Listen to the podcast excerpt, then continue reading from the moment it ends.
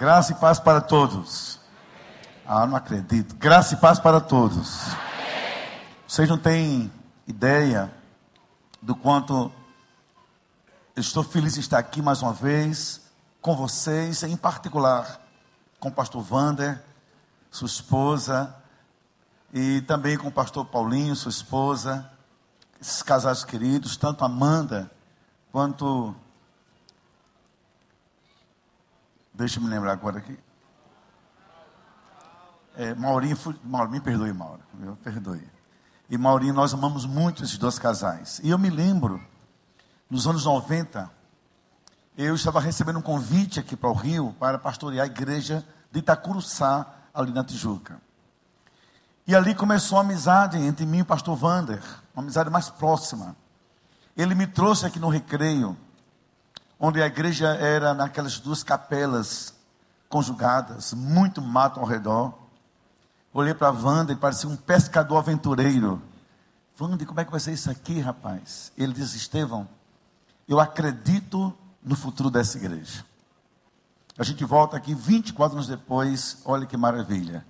Uma igreja com quatro cultos no domingo. Uma igreja de manhã que não comporta mais ninguém superlotada. É sinal que Deus está abençoando esse ministério, abençoando vocês. Eu acho que quem chega agora não tem ideia um pouco do início, mas não foi fácil. Mas esse culto, esse ministério pujante, é, a gente ontem, desde quinta-feira, mas ontem mais de forma específica, eu parei para o prédio que a igreja comprou e olhando a igreja investindo na promoção humana, no cuidado humano. Irmãos, aqui é um testemunho vivo do Evangelho aquilo vai ser, já está sendo um troféu para a glória de Deus. Projeto Homem Brasil, que a minha igreja também está envolvida, a gente faz parte de uma rede internacional de igrejas, tanto a minha como o Wander. Aliás, o pastor Wander foi quem indicou meu nome para o Global Kingdom, eu quero agradecer, e a gente está vibrando. Então eu vou pedir uma coisa em você, como Deus está abençoando vocês, e Deus é digno de toda honra e toda glória, como Deus abençoou o seu pastor e essa equipe pastoral, Vou pedir quando você estiver me ouvindo lá no cantinho aqui na frente, a partir até de Vander e do Paulo, todo mundo agora aplauda o Senhor pelo que ele está fazendo nessa igreja. Dê glória a Ele, com toda força, toda força a Ele. A Ele honra, a Ele a glória, para todos sempre. Amém, amém, amém. Como nossos filhos não estão presentes, eu quero usar um, um aproveitar um rapaz uh, que nós amamos como filho, para apresentar à igreja e também por ele saudar meus filhos. É, há muitos anos nos Estados Unidos nós conhecemos o pastor Luiz, sua esposa Selma, e tem um casal de filhos, o Júnior e a Stephanie.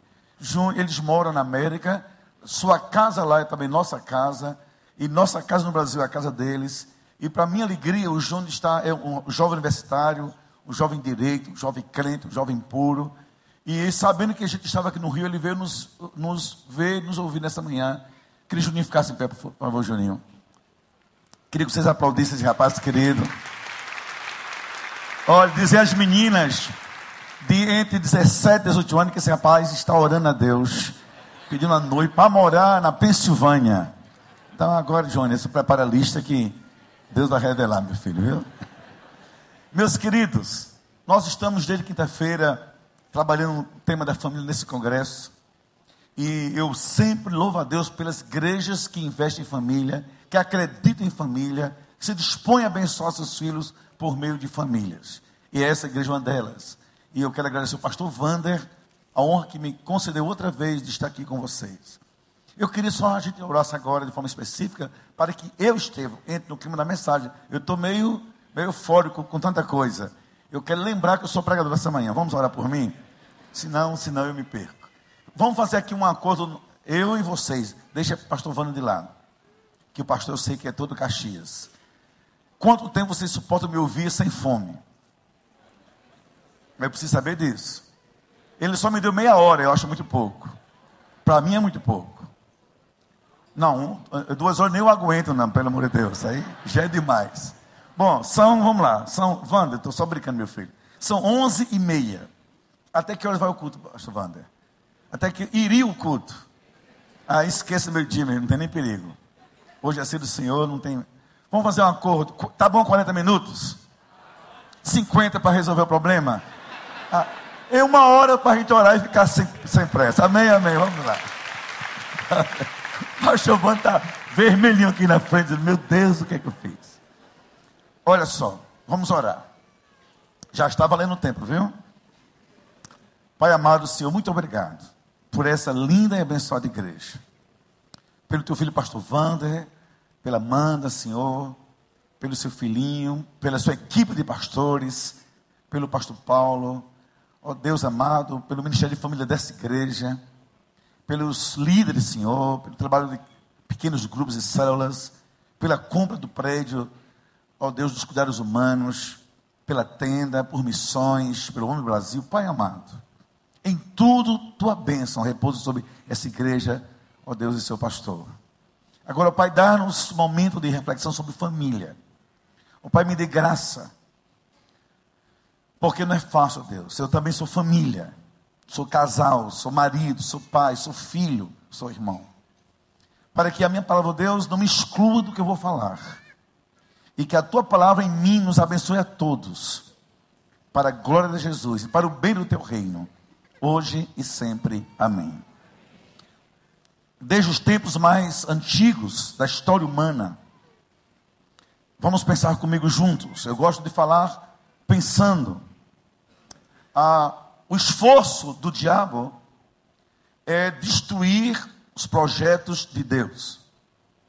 Por exemplo, de várias formas, desde o Éden, na história antiquíssima, na história medieval, na história moderna, na história contemporânea e hoje, nesse tempo que sociólogos, psicólogos, filósofos não encontram nome. Alguns chamam de pós-modernidade, outro de pós-mundo industrial, outro de, da época da informática, eu não sei o nome, mas é o nosso tempo, é a nossa vida, é a nossa época. E tudo que Deus faz, o diabo quer destruir. Por exemplo, forma sutil, ouvir a sua voz. Você sabia que às vezes, na igreja, no culto, Deus trouxe alguém para ouvir uma palavra. Deus lhe inquietou em casa. Você disse assim: hoje é domingo, eu preciso ir à igreja.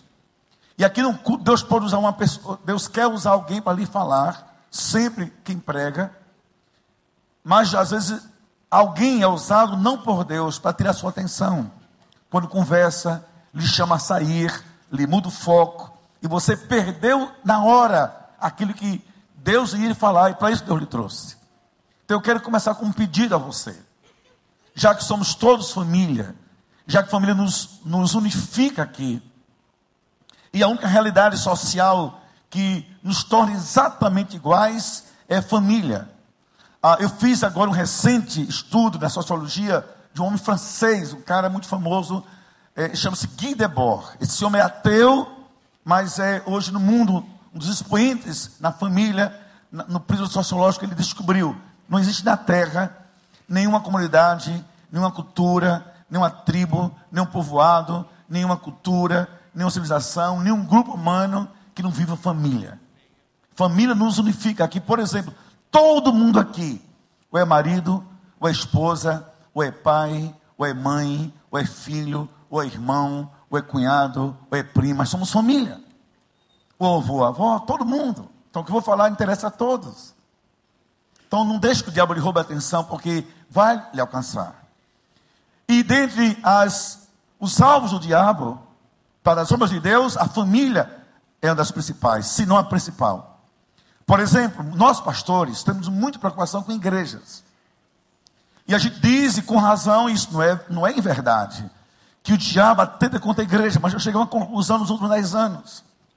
O diabo atenta mais contra a família do que contra a igreja.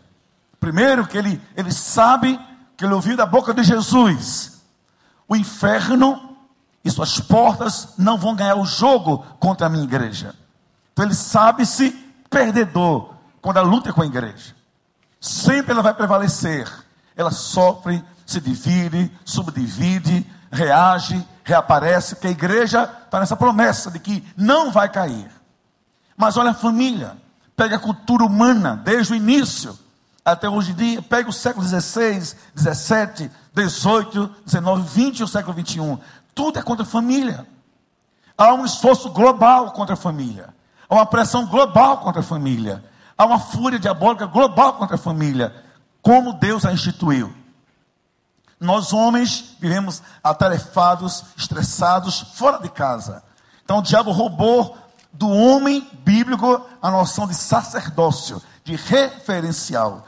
Hoje é o pai ocupado, o pai preocupado, o pai estressado, o pai pagador de carnê, e não aquele pai que provê a família de carinho, presença e da graça de Deus.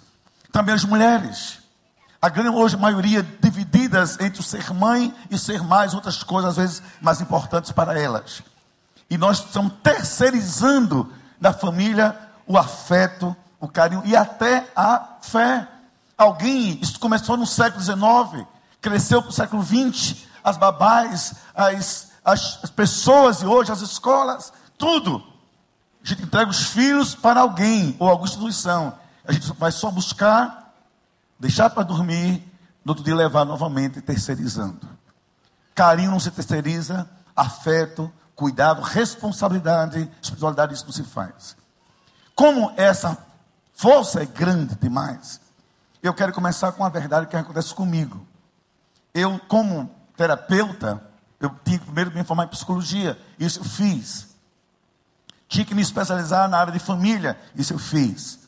Mas quando comecei a brigar pelas coisas de Deus, pelo casamento bíblico, pelo casamento biblicamente ordenado, homem e mulher no altar, quando comecei a lutar, não contra essa confusão de gênero que hoje existe, essa desconstrução do modelo de Deus.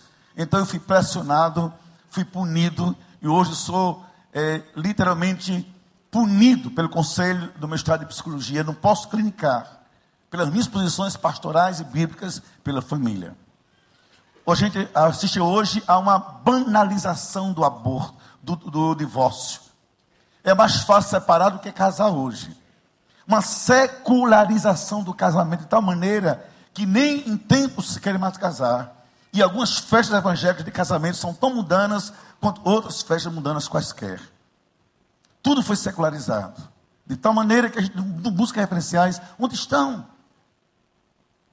E cada dia mais, a pressão pelo aborto, por essas coisas, coloca no mundo é, uma certeza.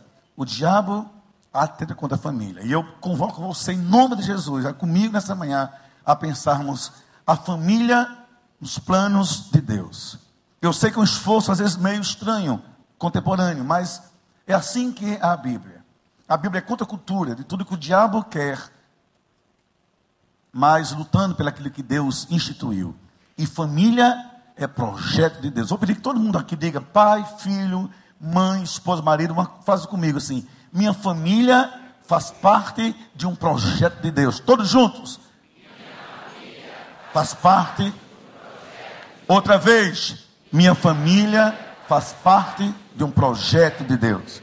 A Bíblia diz, e essa é a minha pergunta, portanto, o homem vai deixar seu pai, sua mãe, esse homem vai sair de casa, sinal de maturidade, de masculinidade, de consciência da sua existência enquanto homem e cumprir Deus um propósito formar uma família. Esse homem sai da sua casa, encontra uma esposa que Deus guardou para ele, e os dois formarão uma nova família. Isso vem desde o tempo antigo, e assim que Deus quer, tudo contra isso é contra Deus. Não há família de dois homens juntos, não há família de duas mulheres juntas, não há nem casamento. Pode haver união homoafetiva, mas não é família, não é casamento biologicamente, psicologicamente, geneticamente, biblicamente, a família pressupõe um homem que sai de casa, encontra sua parceira, vai dizer: Você vai ser minha esposa, Deus vai abençoar a nossa vida, vamos gerar filhos, vamos perpetuar no mundo os espaços de Deus. Agora vejam as razões pelas quais eu penso, como pastor e como estudioso do assunto, eu penso e imagino pelas quais Deus criou a família. Eu quero ver se isso se encaixa com a sua e com a minha, por favor. Primeira razão, a família foi criada por Deus para ser o locus da felicidade humana. Um espaço onde a vida deva ser celebrada em plenitude. Eu não sou espírita, eu acho que você também não.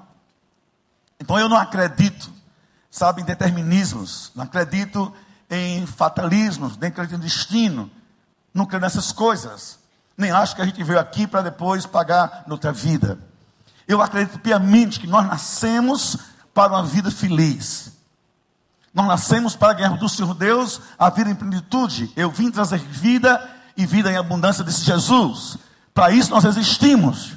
Eu creio que Deus não, não pensou no mundo de depressivos, de pessoas infelizes, partidas, repartidas, estraçalhadas por dentro, amarguradas, ressentidas, vazias, agonizantes, sequestradas nos seus sonhos, suas alegrias, sua dignidade. Deus não pensou assim. Sai de casa um homem, encontre sua esposa, forme lá, sejam felizes. Família é esse espaço. Então a gente aprende no mundo que felicidade se encontra fora de casa. É na boate, é na balada, é no carnaval, na roda de samba, é no futebol, é no maracanã, é em qualquer outro lugar, no estímulo externo. É no álcool, é na droga, é na separação. Família, se, é, felicidade vem da aventura. Não é. Deus nos fez família para ali construir nossa vida, a que vivam, a que cresçam e a que sejam felizes, através da conjugação do verbo amar. Amar implica também em entender na vida a experiência da felicidade. Vida em plenitude. Eu quero lhe fazer uma pergunta. Como é a sua casa? A gente viu num vídeo e eu estava ali me perguntando: será que é verdade mesmo para todo mundo que o vídeo é verdadeiro como princípio? Será que eu tenho prazer em voltar para casa? Será que lá eu realmente encontro perdão para os pecados, abraços, afetos? Ou eu tenho que buscar fora? Olha o que o diabo faz. Quantas mulheres em casa são infelizes? Quantos homens demoram a voltar para casa e dizem, não posso voltar agora. Demoram, o mais tardar possível. Quantos filhos vão buscar carinho nos braços do avô, dos tios, dos colegas, porque lhes falta isso em casa. Quantos psicólogos, psiquiatras, psicanalistas ganham rio de dinheiro para cuidar do coração de uma mulher que o marido descuidou dentro de casa? Pagam para falar de si mesmas, porque em casa não tem quem lhes escute, e vice-versa. Homens também fazem o mesmo. Durante anos, 17 anos pelo menos, eu ganhei mais dinheiro de consultório que meu salário da igreja. Até tive que optar, estava difícil eticamente a minha vida. Mas quando foi que eu parei? Escute um drama meu sobre isso que eu estou lhes falando. Quando a senhora, que eu conhecia de aparência, sem saber que fosse minha ovelha de fato. Que a minha igreja tem vários cultos também, eu não conheço todo mundo assim intimamente, infelizmente. Veja bem, vai para o consultório, ela abre o coração, carências, carências, carências dentro de casa. Chegou um ponto que o Espírito de Deus disse a mim: ela precisa de graça ela precisa de oração. Ore por ela. Mas eu não podia. Eu tinha uma secretária que ela pagou a consulta particular. Eu tinha um código de ética que me proíbe misturar o ministério com a terapia. Como é que eu vou orar para uma mulher? E dizendo no Espírito de Deus, ore por ela, é graça, é graça, não é psicologia, não é Freud, é graça que ela precisa. Se a mulher está sofrendo, é graça. Ore por ela. Como, Senhor? Chegou uma hora, meus irmãos, que eu não tinha como não ouvir. Eu disse: Olha, senhora, deixa eu lhe fazer uma coisa. Eu vou lá fora e vou pegar o dinheiro que a senhora pagou a consulta, vou lhe devolver. Que a senhora sabe que eu sou pastor, todo mundo sabe em João Pessoa. Talvez por isso me procurou. E eu acho que o seu problema, eu não tinha como resolver com instrumentos que eu posso estudar psicologia. Eu queria orar para a senhora, eu não posso como psicólogo.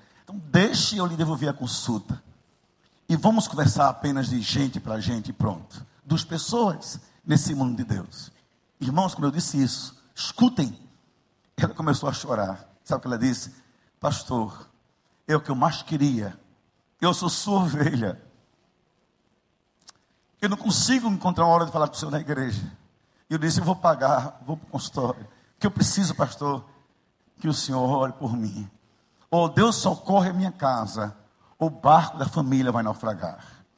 E ali nos ajoelhamos, oramos, Deus abençoou muito. Quando ela foi embora, que eu devolvi o dinheiro, eu disse, Deus, a partir de hoje, não mais trabalho de forma assim particular.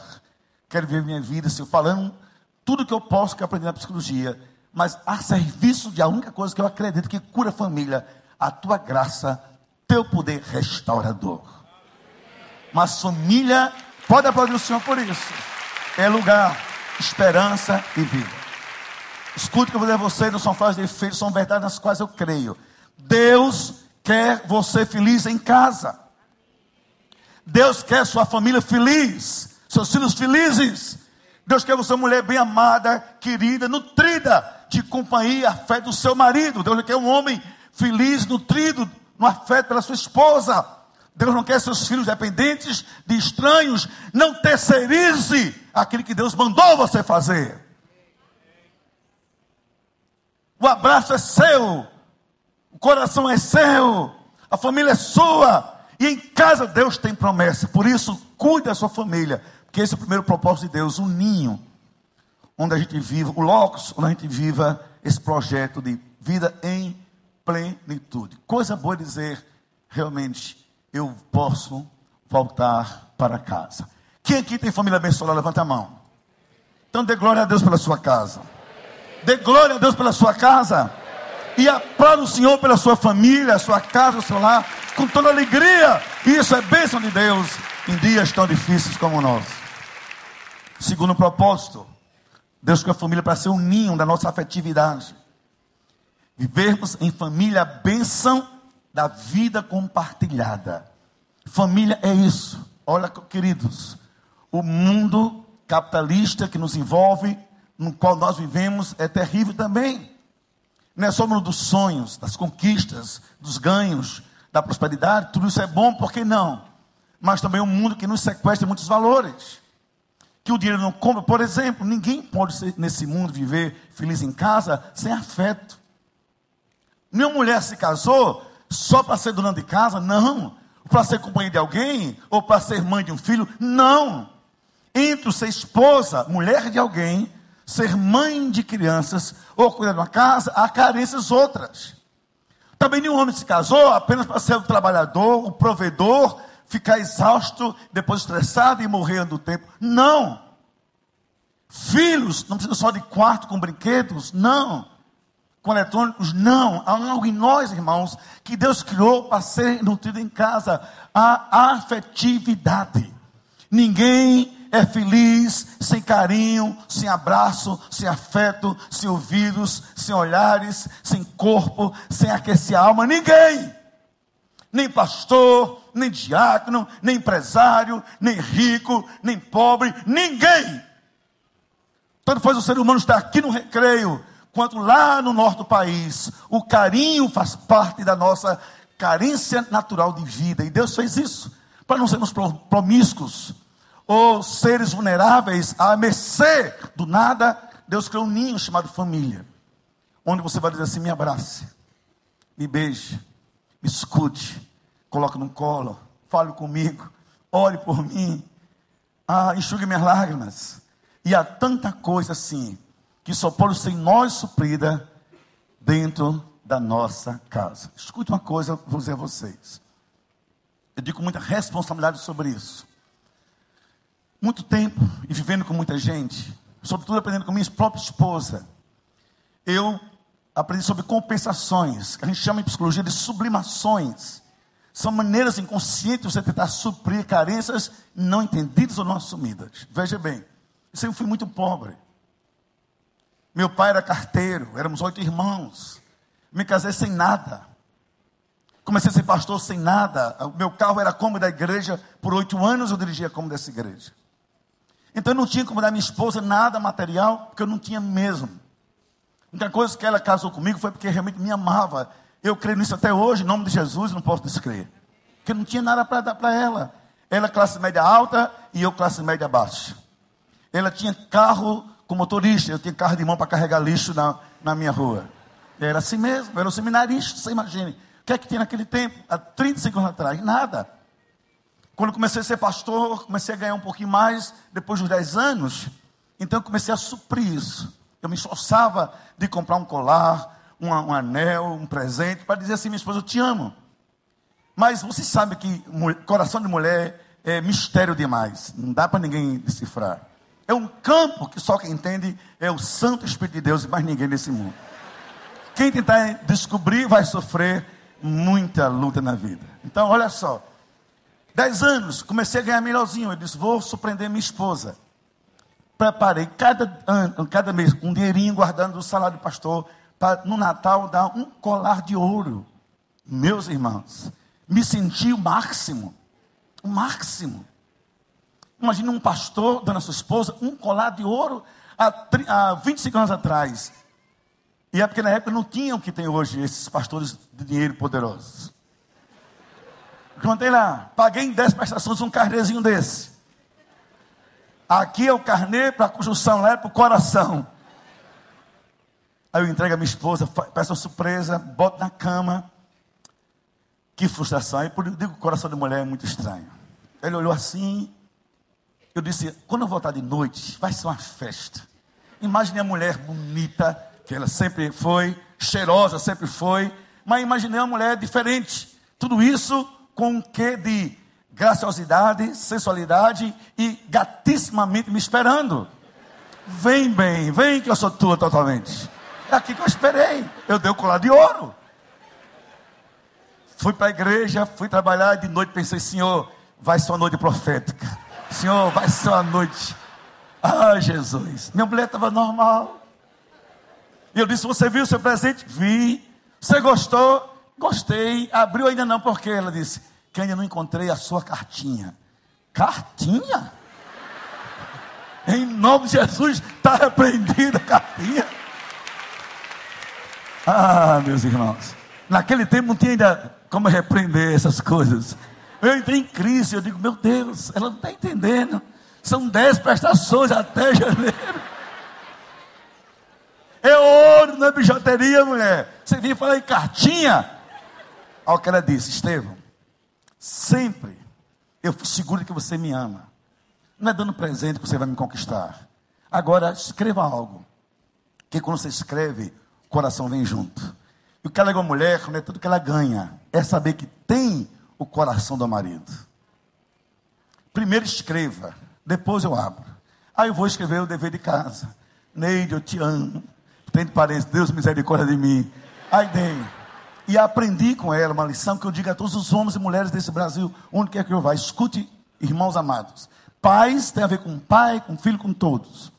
O que faz uma pessoa feliz não é o que ela tem, não é o que ela ganha, não onde ela mora, não é o que ela usa. Isso é bom socialmente falando.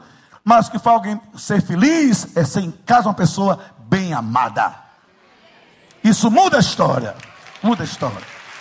Por isso, Deus criou a família para ser esse ninho da afetividade. Eu não vou mandar levantar as mãos físicas, como eu disse ontem, mas eu quero fazer algumas perguntas. Primeira pergunta: Quantos pais aqui, olha para mim, pais, literalmente colocam seus filhos no colo? Quantos pais fazem isso? Quantos pais. Não levanta a mão, não, para que os outros não fiquem tristes. Deus está vendo sua mão. A mão da alma deve ser levantada. Quantos maridos que estão me ouvindo? Escute, maridos, que dizem assim de verdade.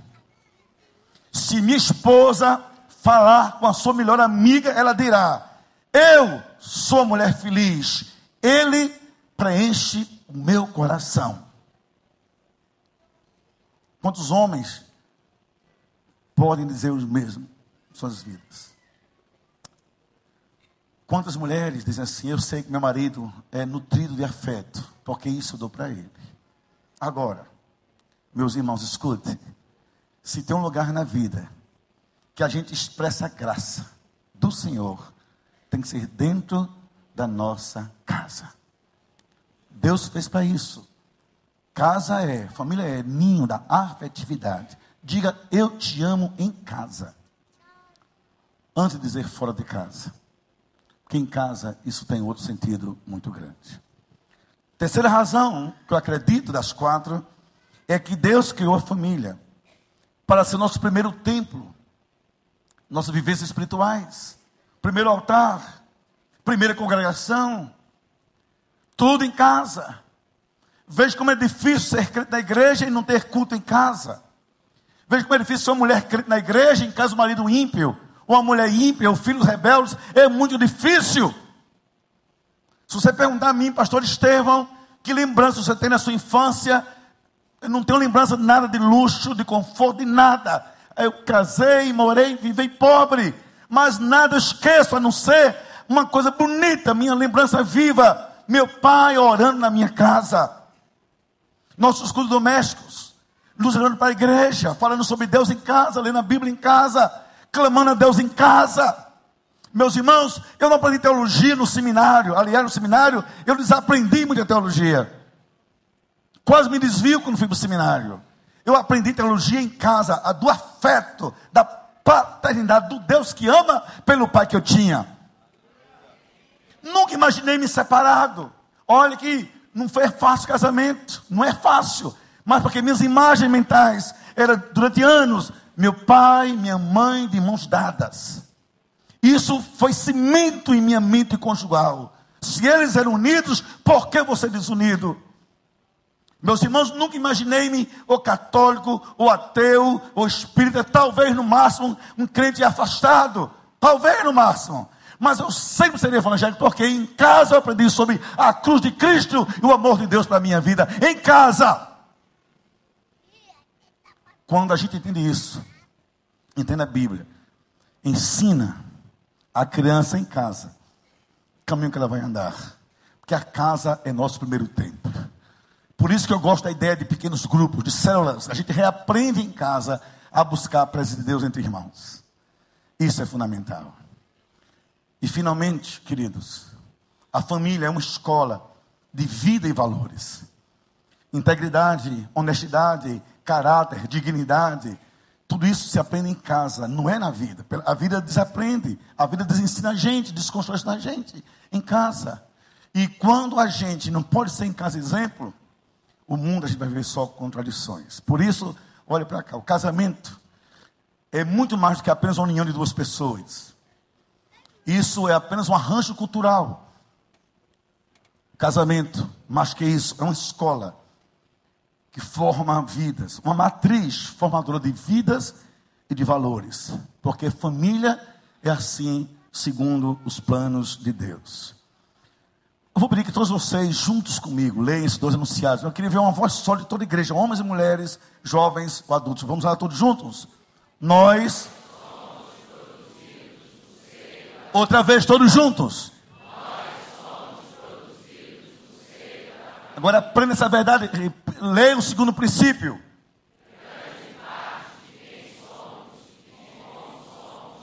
Tem sua explicação a partir da nossa história familiar. Que família é um laboratório de valores.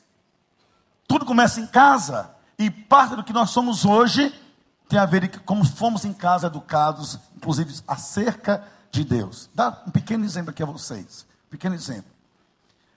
Já pensaram no estrago que faz a psique de um adolescente, ou de uma, uma criança na segunda infância, já junior, perto dos seus 12 anos, quando em casa os pais criticam a igreja, critica o evangelho, critica os pastores. Você imagina daqui a pouco, vou pensar uma cena possível, embora inaceitável. A gente sai e vai para o restaurante. Aí lá no restaurante, aqui na região, começa a conversa. E o filho está sentado na mesa, o filho só tem oito anos. E aí, filho, e o culto? Ah, demorou demais. O pastor fala muito dinheiro. É muita campanha. Não concordo com isso. O filho está ouvindo. Ele não participa pela sua idade. Ele não se sente autorizado de, de licença, mas ele está ouvindo. Ele vai construindo uma percepção igreja um lugar chato, onde papai todo domingo reclama porque vai. Um dia ele vai viver isso. E aí em casa começou. Essas coisas são muito sérias. Imagina outra conversa: o homem dizendo à esposa e o filho ouvindo: Eu não sei porque casei com você. Casamento é uma prisão, casamento é difícil. Onde é que eu estava? Bem que minha mãe dizia. E a criança está ouvindo. Está ouvindo. Vai chegar um tempo que ela vai dizer assim: não quero me casar. Quem fez muito mal a minha mãe e a meu pai. Eu via brigando. Quando o assunto era igreja, era casamento. Porque família forma vida e valores. Eu vou contar a vocês uma coisa muito triste que houve aqui comigo no Rio de Janeiro, na cidade de Campos. E o pastor Wander conhece muito bem o colega do que eu vou falar. Não é com um colega, apenas um evento na igreja dele, o pastor Eber, segunda igreja de Campos. Estou lá pregando um congresso de jovens. Quando acaba o congresso, o pastor Wander, o pastor Eber nem sabia disso. Uma senhora, uma, uma, uma linda senhora idosa de cabecinha branca me procura, diz assim, pastor Estevão, eu pago o seu hotel. Eu pago a multa da sua passagem, mas eu quero que o senhor fique amanhã para conversar com minha neta. Mas que é isso, irmão? Eu não posso, eu estou a serviço da igreja, mas eu pago. Não quer que a igreja tenha custos. Porque eu amo minha neta, mas ela está muito estranha. Escute. Depois de muita luta, eu comecei então um diálogo com essa senhora e a sua netinha. Primeiro dia ela não quis me receber. E a gente sabe em psicologia que isso é resistência. E resistência já é uma linguagem de consultório, é uma linguagem da alma. Se a resistência é porque é um bloqueio, se é bloqueio é porque é uma dificuldade de superá-lo. E eu insisti. Vamos, vamos apressar as coisas. Converso com essa, com essa menina depois de algum tempo. Olha para cá. Ela me abraça. Começa a bater no meu ombro assim. Só bater. Daqui a pouco, e eu com a mão lhe dando carinho. E ela agredindo. Daqui a pouco ela diz assim: Eu odeio homem. Eu odeio homem. Mas eu era homem, então também me odiava. Por quê? Porque eu odeio meu pai. Aí deixou o homem só o pai. Escute isso, fortemente. Depois dessa cena, está tudo pronto, vamos conversar. Olha o que é família. Essa menina, porque a avó me procurou, porque ela tem 16 anos, envolvida com uma mulher de 27 anos. Essa menina nunca namorou, não queria saber de meninos, e agora muito íntima de uma bem mais velha. Essa bem mais velha com comportamento homossexual. E a avó preocupada. Não havia nada oficial, mas havia-se carícia, carinho, afeto, colo. Aí essa menina me conta. Ela cresceu vendo o pai agredir a mãe. Ela cresceu vendo a mãe gritar por socorro. Ela cresceu vendo um casal de forma promíscua fazer sexo diante das crianças com a porta aberta. Na pequena casa onde ela morava. Ela associou sexo à violência, sofrimento, mulher a sofrimento, casamento à violência moral e psicológica. Ela alimentou a ideia: quando eu crescer, eu não preciso de casamento, não quero homem na minha vida, porque minha mãe é sofrimento. Mas uma coisa muito grave é que o pai alcoólatra batia na mãe, batia também nela. Até que um dia, infelizmente, ela viu o pai matar a própria mãe. Olhe o que é família. Cresce. Vem os hormônios da adolescência. Vem a carência. Eu preciso de abraço. Preciso que alguém me toque, me olhe, me elogie. É a busca do afeto normal no ser humano. Ela corre de um homem e vai para o braço de uma mulher. E aí há um passo de desenvolver uma relação biblicamente ilícita. Eu entro nessa história para mudar essa história. O que eu estou lhe dizendo é que ser família é muita responsabilidade, é ser parceiro de Deus para cuidar da fé, da alma, do carinho de vidas humanas. Nossa família é um laboratório, é o ninho que Deus conta para se manifestar em graça, em vida, em virtude. Deus abençoe a sua família, em nome de Jesus. Deus abençoe. Eu quero prosseguir, só a metade, gente, não estou aqui vendo meu tempo. Vamos lá. Leia comigo esse princípio, que para mim é o desafiador da família. Todos juntos. O que é viver em família? Conviver. O que é conviver todos juntos? Conviver é um desafio, é um exercício da tolerância para com as fraquezas e erros dos outros. É respeitar as diferenças com amor, sem tentar mudar as pessoas ao nosso modo. Agora escute isso, para mim isso é mais importante. Deixa eu ler sozinho. Só é possível uma boa convivência no casamento e na família quando temos consciência do que é preciso ser mudado primeiramente em nós. Eu não vou repetir aqui o que eu contei a vocês na quinta, nele está aí, mas eu contei. Quando eu vim do médico assim, Estevão, pastor Estevão, cuide da sua esposa. Que tipo de homem você é, que tipo de pai você é, que tipo de pessoa você é, cuide.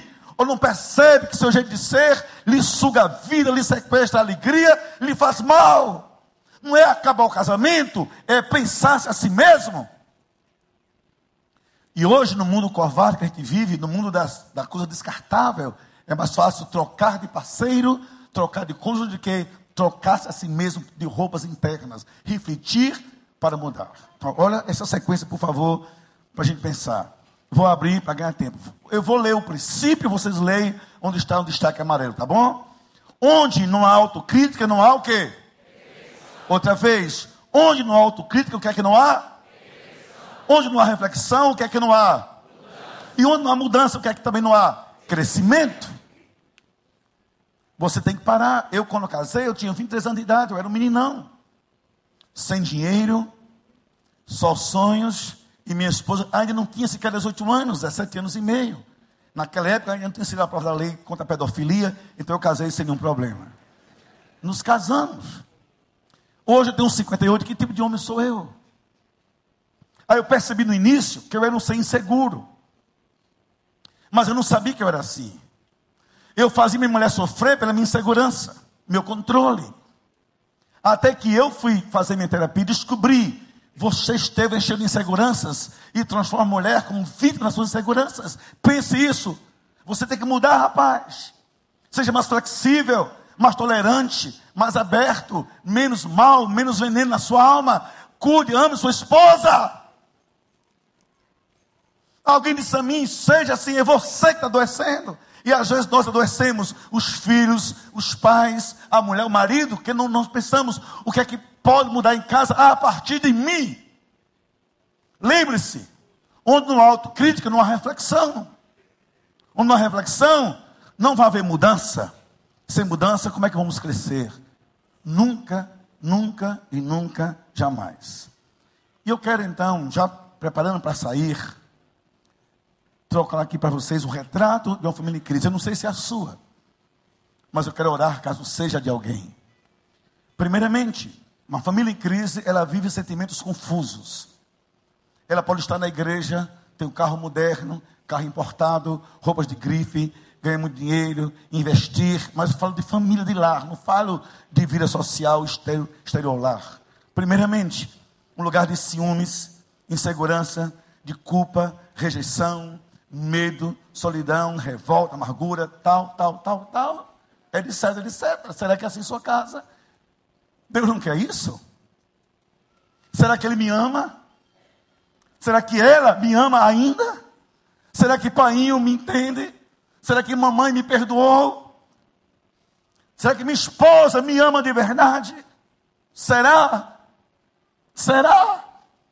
E a vida dá muitas voltas, muitos ventos. A gente não pode vir em casa com medo de ser rejeitado, de ser aceito. Senão a casa vira um inferno. Sentimentos confusos faz mal de família. Muito mal mesmo. Mas muito mal mesmo. Segunda, segundo retrato, a família vira um lugar de relacionamentos conflitantes. E aí, em vez de ser um ninho de afetividade, de construção de vida, vida em plena, competição entre os dois ou entre os irmãos, os pais alimentando, também ciúmes, individualismos, egoísmo, superficialidades, a gente vive em função disso, não é possível. Eu não quero chegar em casa e encontrar uma mesa pronta, escute, minha mulher está me ouvindo. Ela sabe disso, ela é nutricionista e de primeira linha, top. Mas não me interessa na casa um cardápio na mesa, somente. Eu não quero uma casa arrumada, que fez uma faxina, fez uma decoração, não quero casa dominada por arquitetos, nem por revistas de moda. Eu quero um lar de vida. Eu quero uma mulher com coração feliz para me receber. Isso que eu quero. Não quero meus filhos preocupados com um quarto bem decorado, brinquedos que não tocam. Não, eu quero que eles tenham um pai, que me abracem, que me beijem, que se sintam amados em casa. O resto vem depois. Irmãos, escute, escute. O que eu mais visito e também pastor Wanda, qualquer pastor, não é só eu, nem ele, nem Paulo.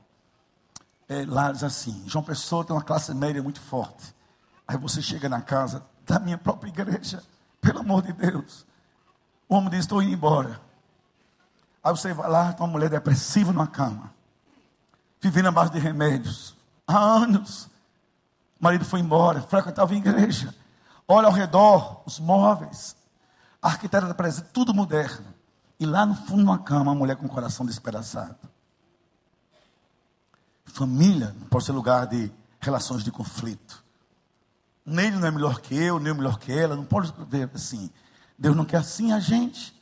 Um lugar de vida e paz. Olha mais, um lugar, um retrato da família em crise, com atitudes negativas, a violência verbal, moral, sexual, acusações, cobranças, desprezo, humilhações, mentiras, traições, agressões, isolamento e rejeição. Escuta uma coisa: aqui tem muitos psicólogos bons, e certamente muito melhores que eu, e nós concluímos na psicologia que uma das dores mais cruéis do ser humano é a rejeição. Sentir-se uma pessoa rejeitada faz muito mal à alma, e o pior, dentro de casa.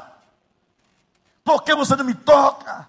Por que não me ama? Por que não fala comigo? Por que não olha para mim? Por que me rejeita?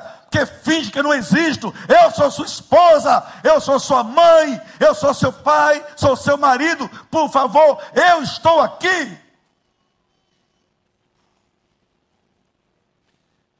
Porque família é lugar de vida e vida em plenitude.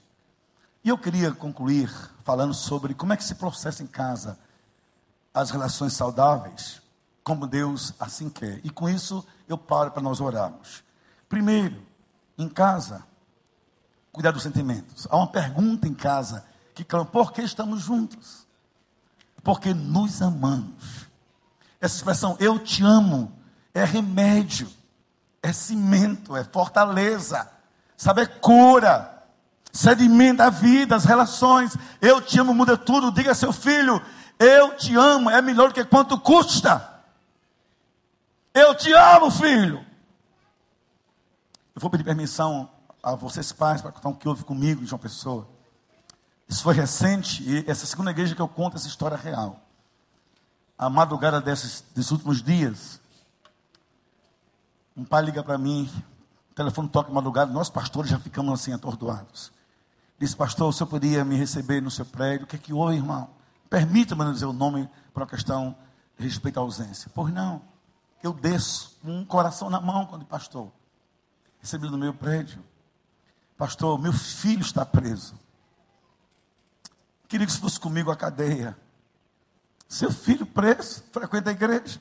Ah, pastor, eu não sei a minha reação. Mas eu tenho que ir. É, pastor, vá. Eu não sei porque foi preso, assalto a mão armada. O seu filho, é, pastor, meu filho está envolvido com drogas, com crack. Ele conseguiu não sei onde um revólver e foi para João Pessoa de madrugada, assaltou uma pessoa, atirou na pessoa. Não sei se está vivo ou morto, mas atirou, ele está preso. Eu puder ir lá comigo, eu não sei o que vou fazer. Posso chegar lá, bater nele, gritar com ele, rejeitá-lo. Eu não sei. Nem sei se eu tenho como ir. Aí eu fui. Pastores fazem isso sempre. Eu não sou o único. Mas eu impus uma condição. Olhe bem para mim, paz. Disse, meu irmão, quatro horas da manhã já era. Eu vou numa condição, vamos juntos. Mas você vai entrar naquela cela. Você vai dizer, filho, eu não quero saber o que houve, nem como foi, onde você estava. Quero que você saiba uma coisa. Antes de eu saber, eu quero que você saiba. Eu amo você, sou seu pai. Juntos vamos vencer isso. Se você não disser, eu não vou, ele não quer amor de pastor, quer amor de pai. Mas pastor nunca disse, terá que dizer. E se ele não acreditar, não importa, mas diga, palavras são sementes. Diga. E oramos e fomos. O delegado me conhecia naquela madrugada. Ele chegou, o filho olhou, começou a tremer. O filho começou a chorar só quando viu o pai comigo na madrugada. O filho pensou, e agora? Eu imagino. O pai gritou: Filho, por favor, não diga nada, não se esconda.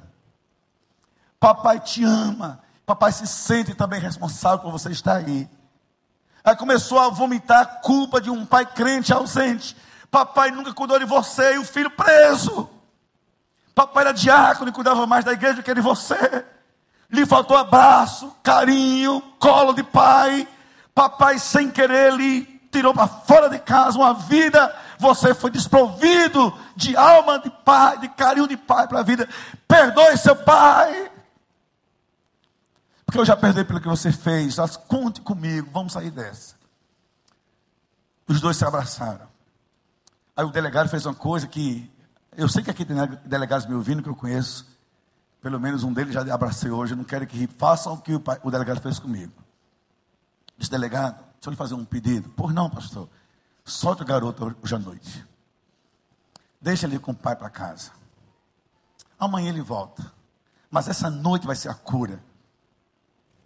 O tiro que foi dado, talvez foi num vácuo de um coração sem um abraço.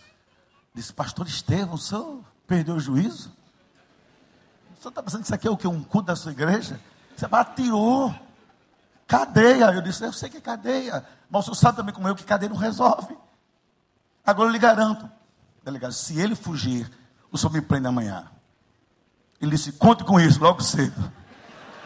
Eu gelei, meu Deus, meu Deus. Ele disse: Porque o senhor está pedindo que eu confio no senhor, vou fazer isso. Ele chamou o moleque e disse: Olha, moleque, delegado, quando quer ser bravo, sai da frente. Você não presta, mas é esse pastor que está ali salvando. Não era assim. O pai levou o filho para casa. Meu Deus do céu. Eu passei a noite orando para o filho não fugir e para o pai compreender, claro. Depois voltamos. Vou dizer a vocês o final por causa do tempo. Escuta, eu quero palmas porque eu vou dizer. Eu sei que não é tão espontânea, mas tem que ser uma resposta positiva para Deus. Eu quero palmas espontâneas porque eu vou dizer. Escute. Hoje esse garoto é pastor de uma igreja bola de neve em João Pessoa. Aplauda a Deus. Vendo? É pastor de jovens. Está vendo, delegado? Esse garoto foi resgatado pelo pai, depois por Deus.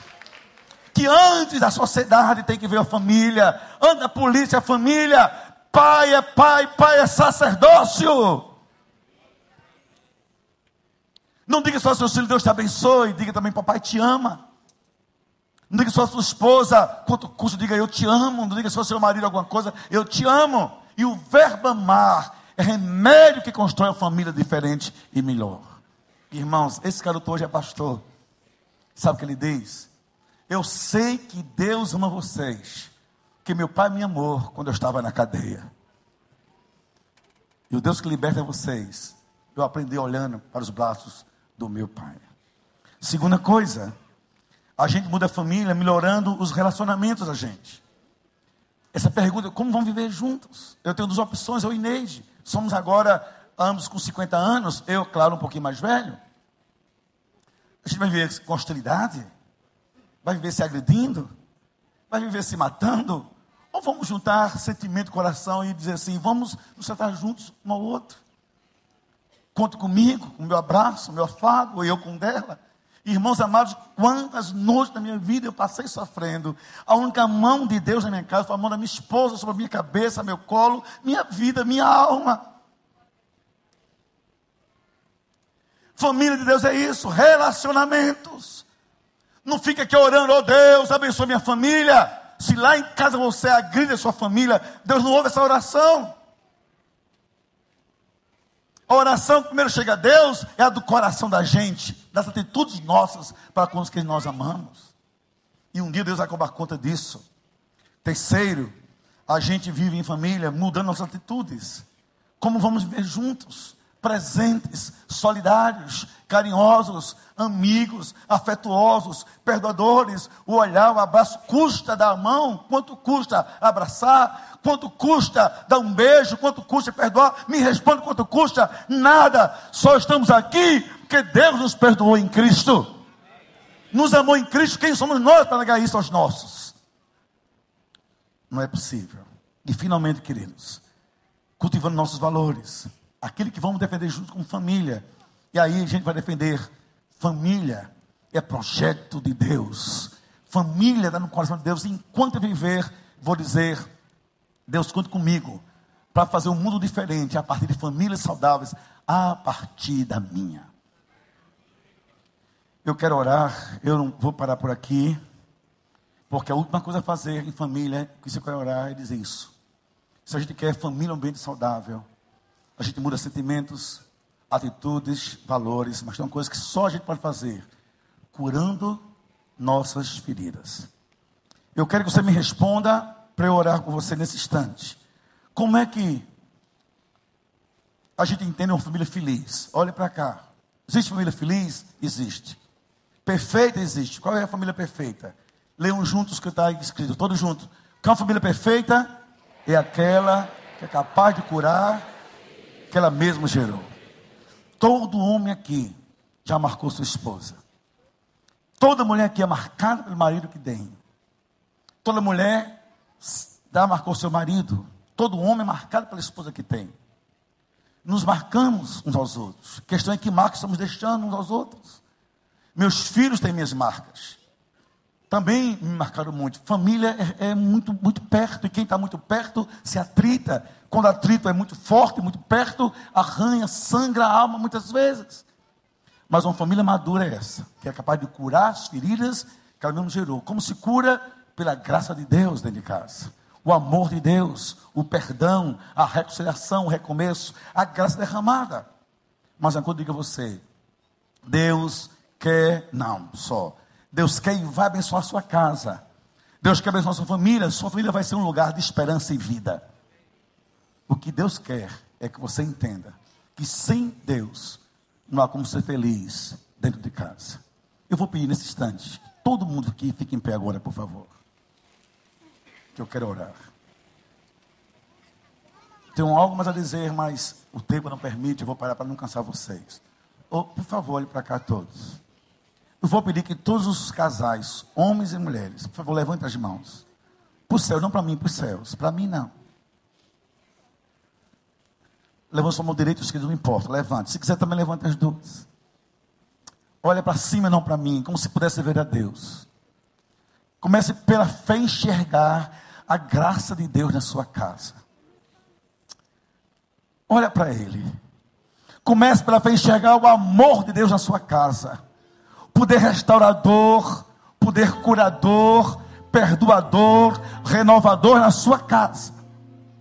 E diga assim para Deus: a minha casa é um lugar de vida, de esperança, lugar de alegria, o logos da minha felicidade, o ninho em que eu sou nutrido nutrido afetivamente, o altar, Pai, onde eu adoro primeiramente. Ó oh, Pai, a minha casa vai ser um lugar de sonhos, realizações, e tua graça vai me ajudar a curar as feridas da minha casa. Mantenha a mão erguida que eu quero orar agora profeticamente.